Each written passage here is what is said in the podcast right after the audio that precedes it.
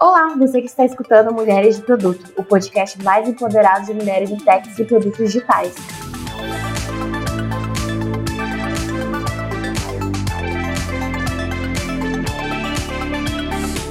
Eu sou a Ingrid e junto com a Vanessa, hoje vamos falar sobre Data Product Management, aquela pessoa de produto de dados.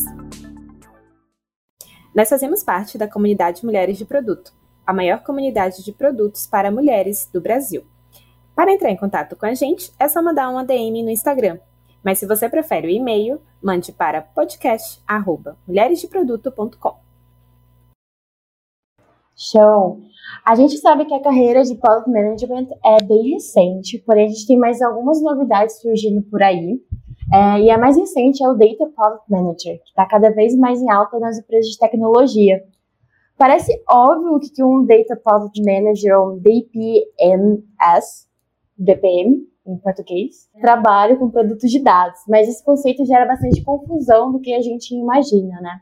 Para mim, especificamente é bastante novo. Eu nunca falei com ninguém que é Data Product Manager. É, e da minha empresa não tem. Mas hoje a gente vai contar ali com. Corta.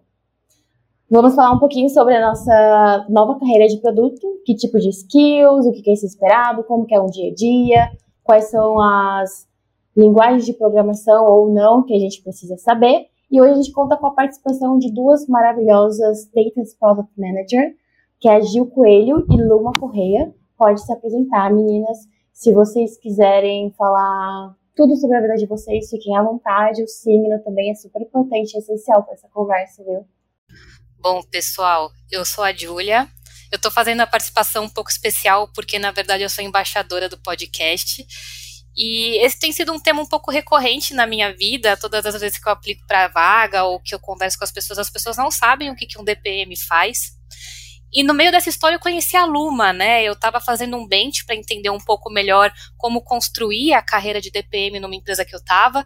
Acabei encontrando um artigo muito legal da Luma na internet, a gente começou a conversar, a gente acabou ficando amiga. E falei, nossa, vamos fazer um episódio sobre DPM, tem pouco DPM no mercado, e mulheres, então, quase nenhuma. Vamos fazer esse episódio, e eu convidei a Luma. Luma, pode se apresentar aí, por favor.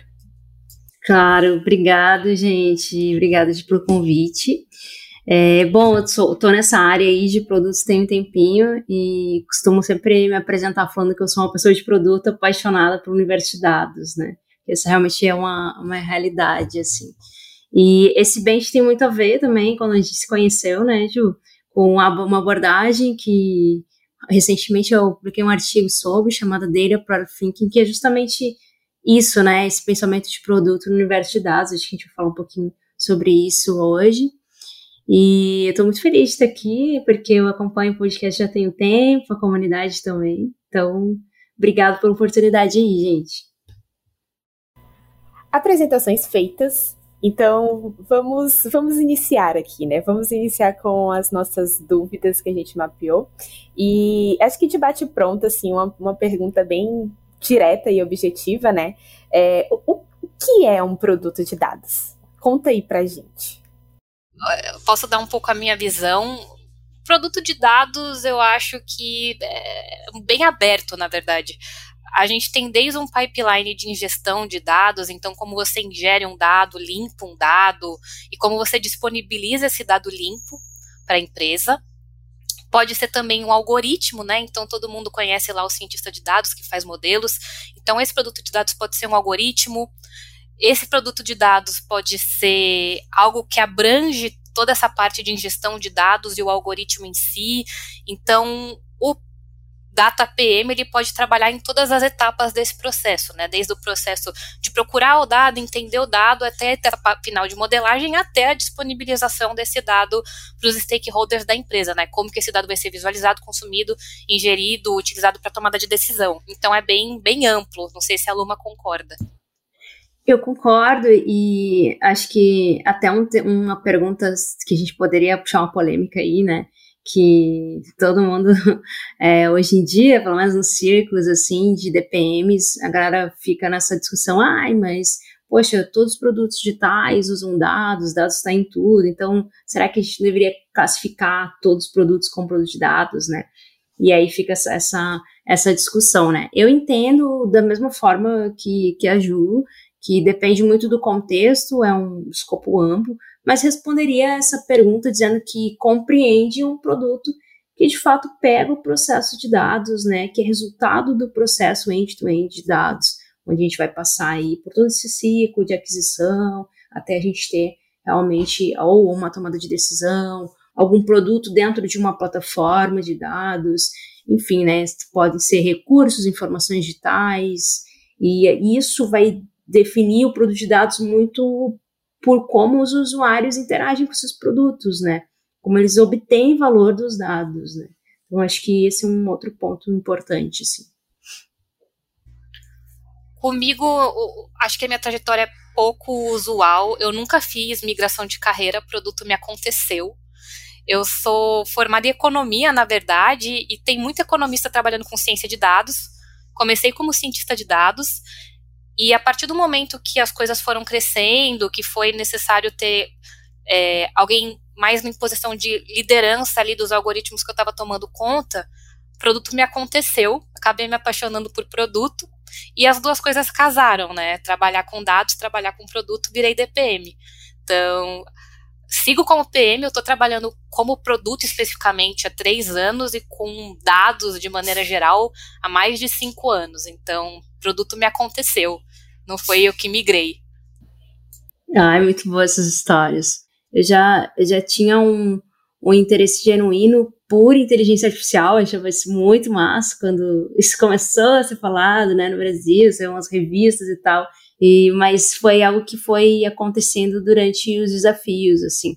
E eu, diferente da Ju, eu não vim de uma área, assim, mais técnica, né, eu sou formada em comunicação social, acabei entrando na tecnologia já tem um tempinho, comecei com design na minha vida e depois que foi acontecendo produto, né? Porque acaba que disciplina de design e produto, elas estão sobre o mesmo mindset, né? Então, a Júlia é apaixonada por produtos, sou apaixonada por dados ali. É muito amor e muita paixão, né? Eu gosto muito. Mas boa, é, a gente comentou, né? Até vocês trouxeram na fala de vocês que nossa, às vezes eu preciso explicar o que o, o Data Product Manager faz, né?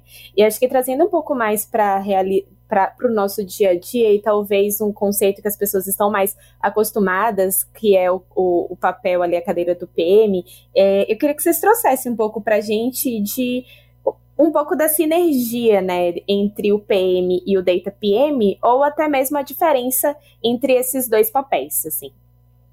Acho que depende muito da empresa e da maturidade da empresa. Eu já estive em, em posições de Data PM que eu cuidava desde a parte mais operacional, de gerir o backlog do pessoal mesmo, até tomar decisões mais estratégicas, entender como que a posicionamento estratégico da empresa se reflete ali no squad no dia a dia. Então, assim, eu acho que no dia a dia não sei se difere muito do que um PM tradicional tem que fazer.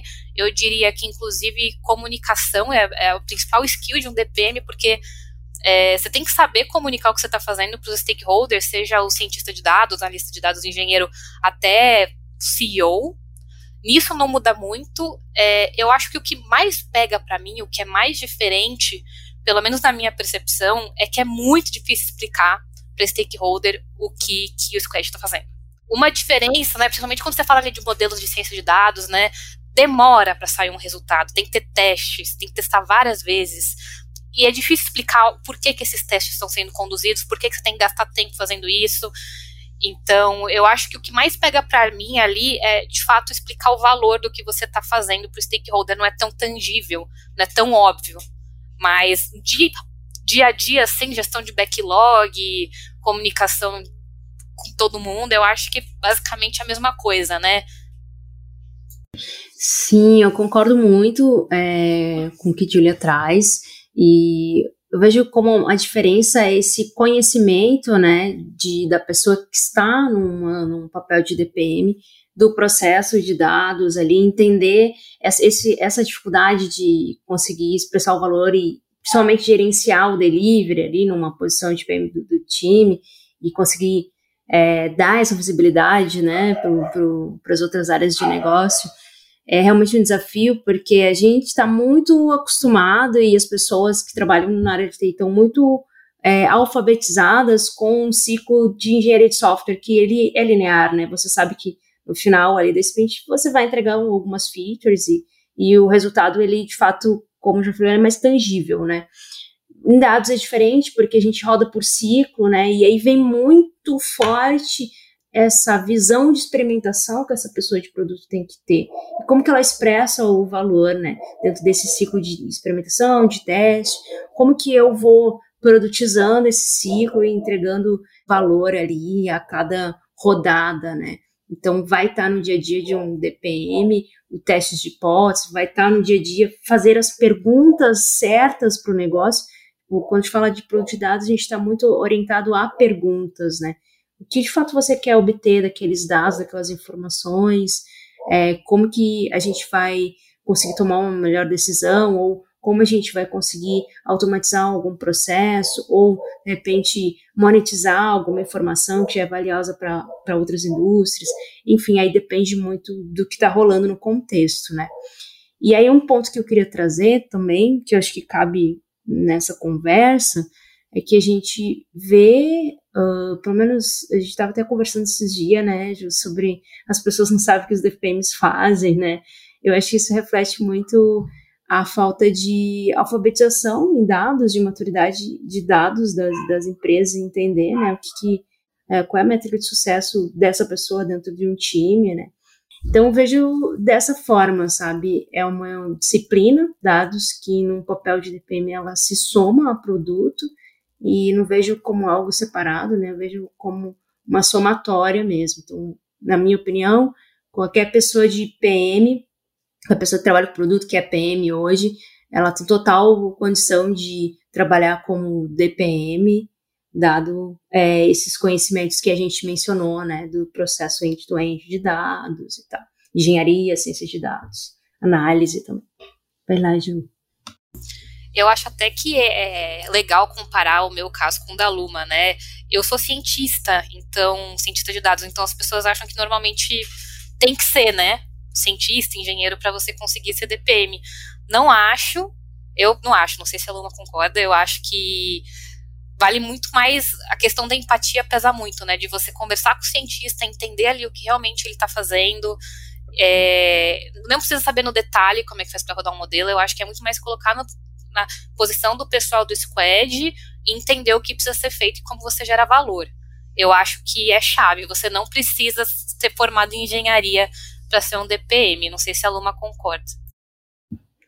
Eu concordo muito e é um ponto de atenção. Pessoas que querem vir para a área, atuar na área, prestem muita atenção. Você vai, por exemplo, ver alguma posição, alguma vaga aí, porque é tudo muito contextual. Como a área não está madura, você vê que a, a galera tá pedindo muito essa questão de ser, ser, um cientista de dados ou um engenheiro de dados e aí também saber as coisas de produto para performar, performar ali dentro né, do, do, desse papel e tal.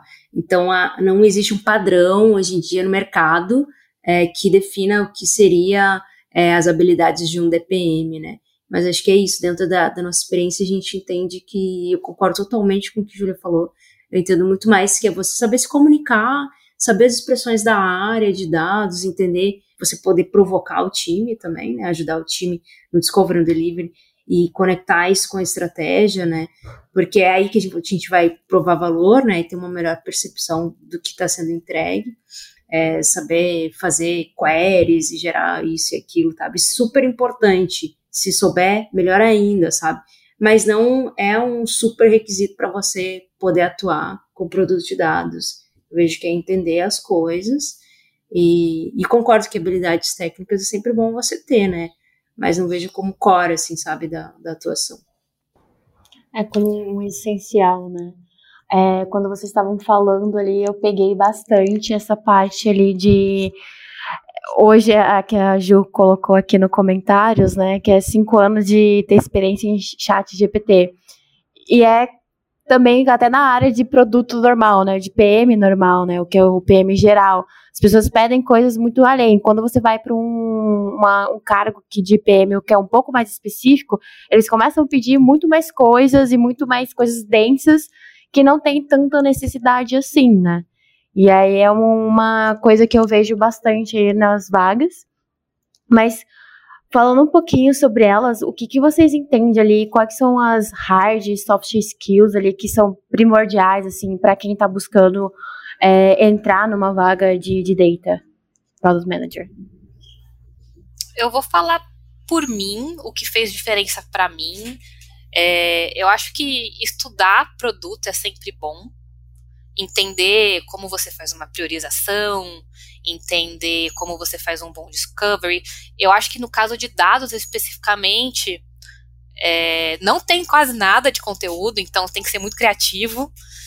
Eu gosto muito, particularmente, de aprendi isso com aluno, inclusive, a fazer questions to be done ao invés de jobs to be done. Funciona muito com, com o pessoal de dados. Eu acho que não é essencial, mas saber um SQL é bom. Tá? Não, não é deixar de cair em nenhuma vaga de DPM por causa de, de SQL, mas é bom. Uh, ser muito, eu acho que soft skill, ser muito criativo, para você conseguir adaptar os frameworks tradicionais de produto para o dia a dia de dados, né? De repente, de repente ser igual a Luma, que fez um artigo sobre discovery em dados e ah, acho que comunicação, muita comunicação. Você tem que ser muito empático e você tem que saber traduzir coisas complicadas de jeito simples. Nunca vou esquecer que eu estava rodando um algoritmo super complexo é, de recomendação e eu estava tentando entender, era uma coisa que eu nunca tinha feito. Eu falei, gente, me explica como se eu tivesse três anos. Ah, é o algoritmo que o Netflix usa. Eu falei, ah, pronto Aí eu comecei a falar algoritmo Netflix, Netflix, Netflix. Aí colou. Todo mundo ia falar do algoritmo que a gente estava fazendo, era o algoritmo, algoritmo Netflix. Então, saber como traduzir as coisas que o pessoal está fazendo, coisas palpáveis para as pessoas, né? Acho que é isso. Ah, eu concordo totalmente, assim, é, essa, fazer essa interface que a pessoa de produto, né, já faz, né, é fundamental de, entre negócio e as áreas técnicas, né, até para a gente conseguir entender, assim, como que o que de fato vai entregar, o que está fazendo sentido, o que está movendo a métrica principal do negócio, né, dentro dessa entrega aqui. Conhecimento, né, que foi o que, que Julia trouxe, acho que é, é sim importante buscar o conhecimento técnico, não que você vá no seu dia a dia tá é, focado nisso, né, pelo contrário, você vai estar tá muito mais preocupado e ocupado em estar tá sempre fazendo essa conexão, essa articulação que as pessoas de produto já fazem, né? Só que num contexto de dados, que, na minha opinião, costuma ser um contexto mais complexo. Você lida muito com a falta de alfabetização mesmo dos stakeholders, né? Então, exige muita skill de comunicação, talvez um pouco mais do que se tivesse no escopo é, de engenharia de software somente, sabe? Então, é, eu vejo dessa forma, assim. E um, um, outro ponto também que me ajudou aí, uma, uma questão particular, assim, da minha vivência, foi durante a minha atuação como DPM nos, nos, nas squads, eu costumava fazer algumas dinâmicas para trazer mais conhecimento para as pessoas de, de negócio, não as pessoas técnicas, pessoas que estavam ali, ou a área cliente, ou a área demandante, né? Tinha essa oportunidade de ter esse espaço. Então, meio que o DPM, ele também vai ser aquele educador, sabe? Dentro das reuniões, ou nas falas, nos posicionamentos, né? E isso é importante ser feito, porque ser DPM é também surfar nessa rampa de, de maturidade de dados que as empresas estão tentando, sabe, alcançar. Eu só ia complementar esse ponto da maturidade de dados, mudar muito a vida do DPM se você está numa empresa com baixa maturidade e com alta maturidade. Eu e a Luma, a gente chegou a trocar algumas ideias sobre isso. Tem um artigo muito legal sobre maturidade de dados que depois a gente coloca no link Inclusive, a gente vai, vai tentar colocar o link para todos os artigos aí na publicação.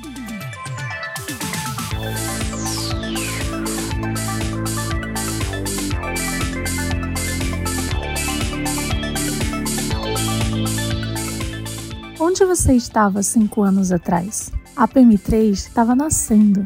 Somente nesse mês de março, no aniversário de 5 anos da PM3, você tem descontos de até 30% em cursos de produto.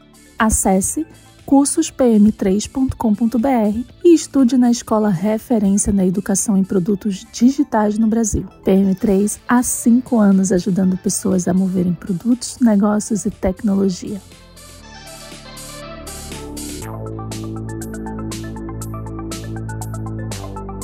Muito bom, gente. É, e aí, pela fala de vocês, eu entendo que o Data Product Manager ele não vai precisar codar, né? Aí essa é até uma polêmica que a gente traz aqui nesse momento. Mas até para vocês, não sei, talvez explicarem um pouco mais para a gente, assim, o, o quão técnico realmente o Data Product Manager precisa ser. Ele precisa codar? Então, assim, vamos, vamos desmistificar alguns pontos aqui também. Não precisa saber codar. Eu acho que é muito mais você entender o que tá minimamente o que está acontecendo, mas que nem a Luma falou, é, ajuda. Ajuda, porque às vezes você quer entender alguma coisa, você mesmo vai lá no Data Lake, aí você não tem que ficar pedindo, mas também não precisa saber. Eu mesmo não sei SQL assim, nível avançado. É só saber puxar um dado, para você não ter que ficar enchendo o saco da pessoa toda hora, né? Eu acho que é mais por isso. É, não limita nada, não. Boa, eu concordo, assim, e acho essa pergunta polêmica, porque eu já tive, inclusive, discussões sobre isso, né? Muita gente defende que, nossa, para você ser DPM ou até TPM, né, que é o técnico, é, precisa ter, saber, né, de ciência de computação, você tem que saber codar, você vai ter que parear ali com os desenvolvedores e tal, né? E eu não vejo dessa forma, assim, até porque o Data PM, né, a disciplina dele é produto e ele tem essas skills para dados, né, tem essa especificação, que foi essas diferenças que a gente comentou antes. Então, assim, obviamente que sim, mas ele não é o principal que vai fazer você se tornar um DPM, sabe? Muita coisa a gente vai aprendendo no dia a dia. O que eu também observo, que eu tinha falado um pouco antes, essa falta de é, padrão, vamos chamar assim, que a gente encontra no mercado sobre a atuação de, de Data Product Managers ou até Data Product Owners, né, ela varia conforme o contexto. Então, o contexto do negócio, às vezes, ele vai exigir um Data PM que, na verdade, ele veio da engenharia, ele veio da ciência de dados e aí hoje está atuando com um produto, né. Então, vai variar muito de contexto e a variação de contexto, ela conta uma história muito boa para a gente, que é sobre maturidade de dados. Então, se ele precisa de uma pessoa que vá botar tanto a mão na massa, a gente pode se questionar coisas do tipo assim, mas e o time de dados, né? Quais são as habilidades, então, que eles têm que ter, se essa pessoa também precisa codar tanto e passa a maior parte do tempo dela fazendo essas coisas. Então, acho que vale algumas reflexões aí, mas, a minha opinião, concordo totalmente com o que o Ju trouxe. E acho que esse é o caminho. Não, boa. É, é bastante interessante isso que você fala, né? Porque a gente tem bastante discussões ali que todo mundo, parte do, da população acha que a gente precisa codar e outra parte não. Ia ser uma briga eterna. E tá tudo bem se você não souber, e se você souber, legal também. É, não é um tanto diferencial, mas ajuda bastante. Uma questão que eu tava pensando aqui Quais são os principais desafios que vocês têm hoje no dia a dia, assim, bem diferente do de um PM mais geral? Eu acho que a questão da comunicação disparado, explicar o que a gente está fazendo de uma forma que as pessoas entendem o valor que a gente está gerando. Acho que essa é a principal. E tem outra questão, normalmente quando você lida com o pessoal mais de dados, é um perfil, é uma galera com mestrado, é uma galera com doutorado. Então, ao mesmo tempo que você tem que saber passar para os stakeholders como gera valor, ao mesmo tempo você tem que aprender a conversar com essas pessoas que têm um linguajar diferente, um jeito de, de atuar diferente. Ah, então, sobre os principais desafios enfrentados, assim, no dia a dia, é, eu vejo muito forte, e aí isso conecta tudo que a gente está falando, alfabetização, maturidade, as complexidades de um, de um produto, de construir um produto de dados, de cons conseguir navegar nesse ambiente, eu vejo que o principal desafio é o alinhamento de expectativas, né? Ele tá nesse, nessa questão de você conseguir ser essa interface, se comunicar, né? E, e saber passar isso, né, para frente, assim, para quem você está construindo, né? Porque a gente tem ali está no meio, né, entre quem está construindo o produto, quem está produzindo as coisas e na ponta quem vai consumir isso, né? E acho que um outro desafio que isso bateu muito forte dentro da minha vivência com produto de dados, e isso é muito comum, muito normal acontecer, e tem também a ver com maturidade de dados, governança principalmente, é conseguir ali no tático ter é, qualidade nos dados que você está trabalhando, sabe? Muitas vezes, uma coisa que já me aconteceu, por exemplo, foi a gente estava em, um time onde precisávamos entregar um, um motor de precificação, uma IA, né, para preço, para gerar score de preço e tal. E quando chegamos, né, para beleza, vamos, vamos já pensando que íamos ter as bases e tal, tudo minimamente ali é disponível, né, para a gente acessar e conseguir preparar os dados e tal para fazer os modelos. É, a gente chegou lá e não tinha histórico, não tinha base, não tinha da onde partir, sabe? E o que tinha era completamente assim desorganizado, né? E, e falho, assim, não tinha a, a, a empresa ela não tinha boas práticas de salvar os dados, de armazenar em um único local, então ficava muito assim na, ah, tá no computador, na nuvem do fulano, ciclando, as, as coisas, nossa, foi bem complicado, assim. Então, o que, que aconteceu ali? A gente precisou dar alguns passos atrás, digamos, né, pensando no desenvolvimento de produto de dados, para criar os dados históricos a partir das tabelas e, e, e, bases que a gente tinha acesso, que inclusive demorou acesso é, a isso, sabe? Para daí preparar né, é, os dados que de fato iam responder as perguntas que a gente precisava responder para daí começar a modelagem e de fato conseguir ter um resultado lá na frente em relação ao, à entrega principal, que era essa otimização de preços, né? Esse score de qual é, qual é a margem de preços ótimo que eu posso sugerir aqui para o usuário. Então, veja, é um processo que ele não é linear, né? Ele é mais longo. E ele existe dependências ali, né? Eu preciso de ter um, uma base onde para que esteja minimamente normalizado, padronizado, para me conseguir chegar na modelagem não tem problema, sabe? Então, assim, esse tipo de coisa são desafios que acontecem, né? E, e aí costumam frustrar bastante o time. E, e aí também tem isso, né? Que falou que é bem importante, o perfil das pessoas de dados é completamente diferente do perfil das pessoas que vêm de ciência da computação, de desenvolvimento. Então, as pessoas se frustram, as pessoas elas estudam muito, sabe? Vem de estatística, vem. Nossa, tem gente com doutorado. Então, existe essa questão científica de você gastar um tempo para fazer um produto que daqui a pouco vai chegar num, no meio do processo ali de construção do produto e a gente vai ter que dar vários passos atrás, sabe? Obviamente, PM ele vai ter que conseguir rastrear isso antes para evitar, né? Mas as frustrações elas acontecem, com certeza adicionar, tem uma coisa que pega muito para mim, que é a escalabilidade do resultado, né? Muito stakeholder, eu acho que se assimila muito com aquela coisa do é só um botão. Acho que a gente, a gente passa por uma coisa parecida. É muito difícil explicar a diferença entre uma POC e um MVP. Já aconteceu comigo de tipo, ah, a gente tem um algoritmo que classifica, só que a gente fez para uma amostra. Ah, então roda para a base inteira. Putz, não é assim. Até a gente conseguir rodar para a base inteira demorou uns 3, 4 meses.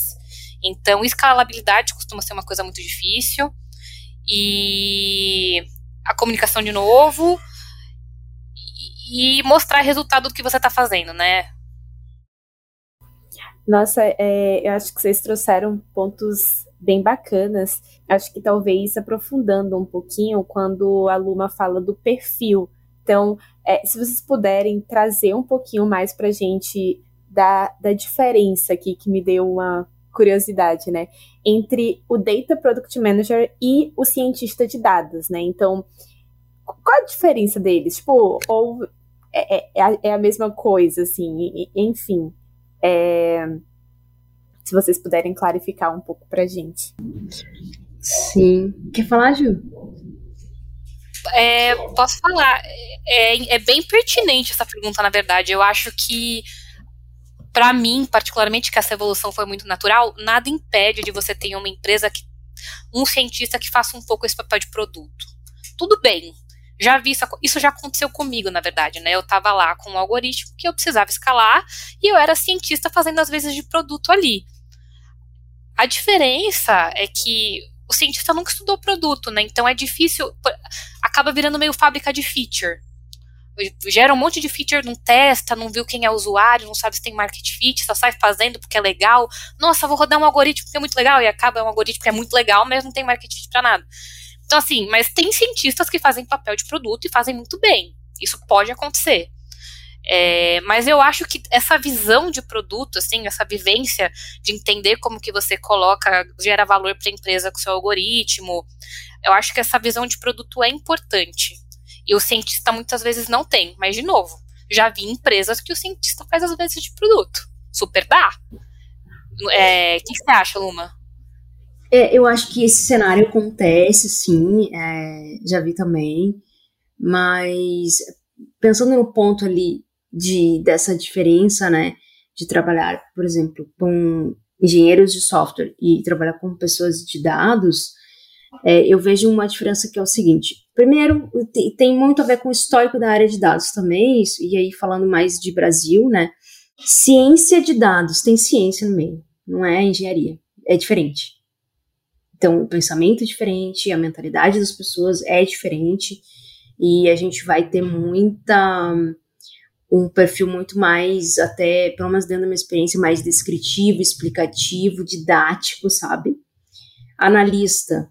O cientista de dados, ele tem um perfil investigativo, acima de tudo, porque ele está ali para responder a, a, problemas de negócio com ciência de dados. O analista, ele tem um perfil de análise, né? Já está no próprio nome. Então, ele está ali para conseguir analisar os dados, ajudar os cientistas de dados também nessa trilha de como que a gente consegue achar os dados certos para criar alguma coisa que a gente está criando aqui. E o engenheiro de dados, ele é diferente também do, do, do, engenheiro de software, mas talvez seja o que mais se aproxime de perfil, porque o engenheiro é um executor. Então ele vai criar as estruturas técnicas que permitem que a gente entregue um produto de dados no final.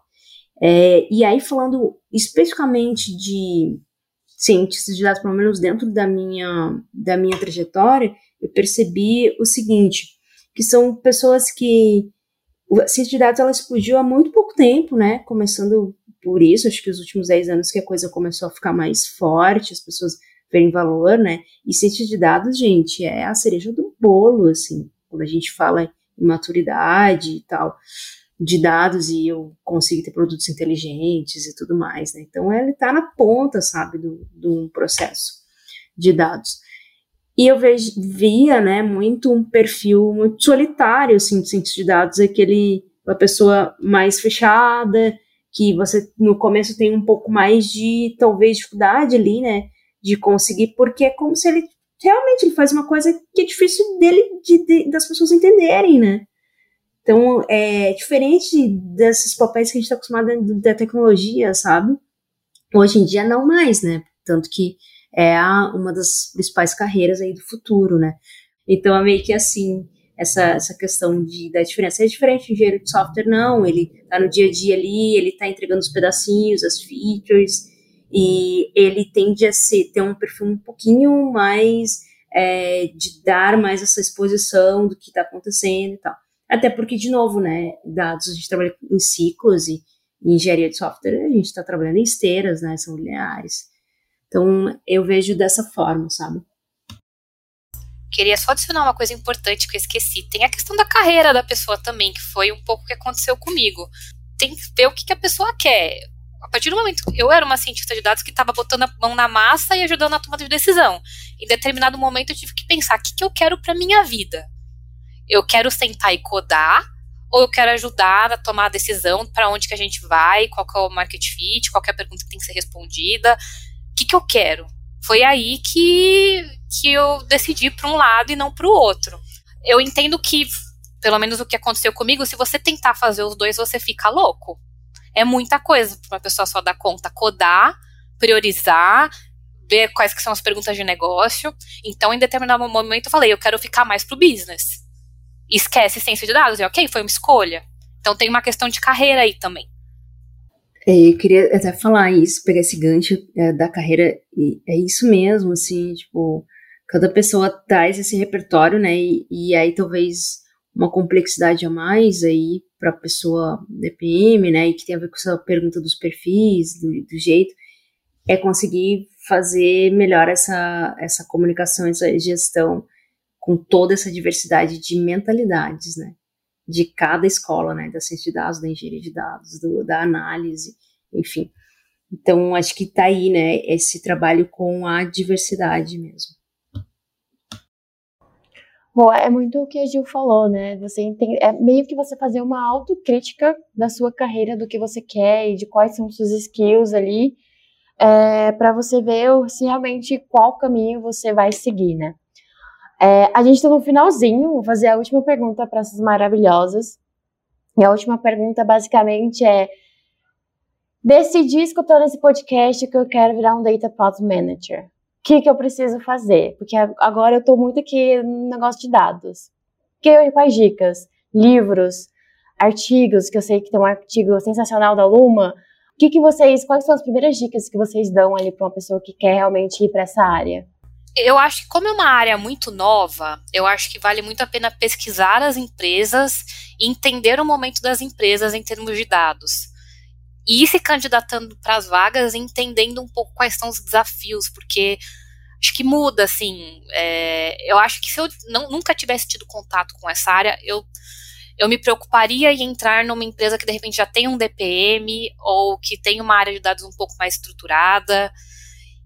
E uma vez nesse job fazer um trabalho de empatia mesmo com cientistas e engenheiros. E eu diria que em hard skill é skill de PM. Trabalha nos skills de PM, escuta o podcast do Mulher de Produto, entra na comunidade, vai bem conversar com a gente, eu acho que em termos de hard skill muito parecido, e de soft, procure empresas que você se identifica com a maturidade de dados, que sejam um pouco mais maduras, já tenham DPM. É, eu acho que é isso.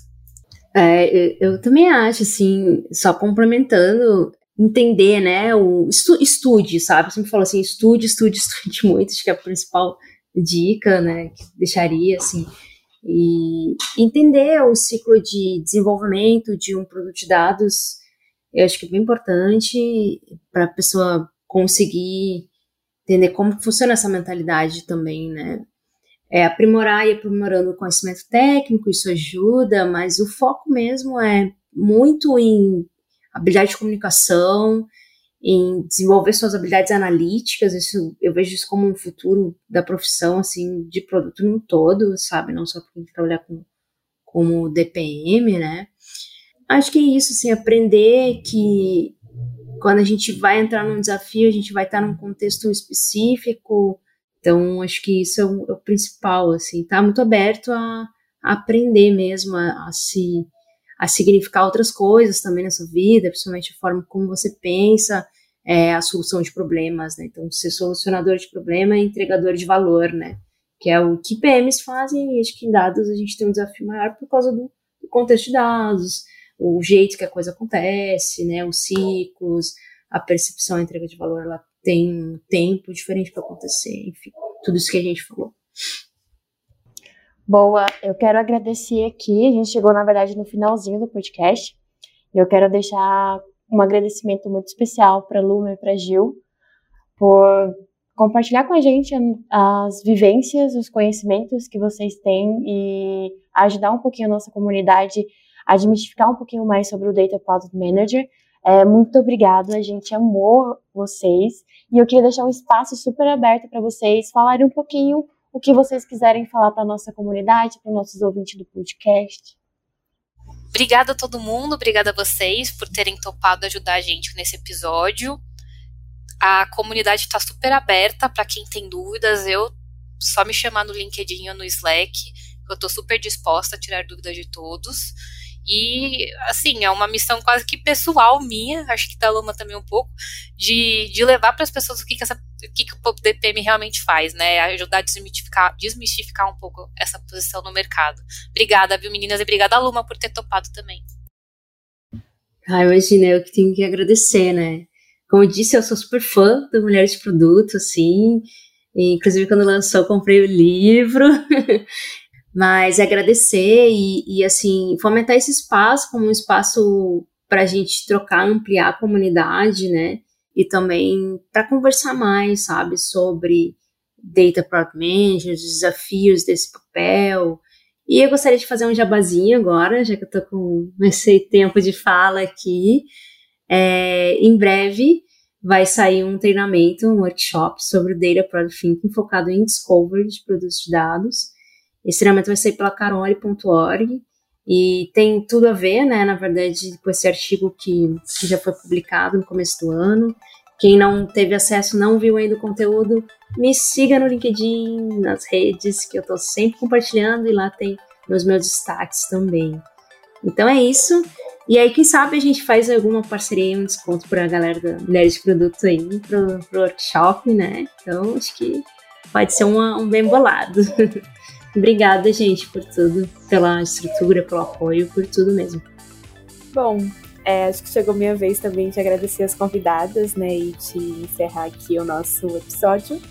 A discussão ela continua, ela continua no nosso Slack, continua nas redes sociais, daqui da comunidade Mulheres de Produto. Muito, muito obrigada por estarem com a gente e até o próximo episódio.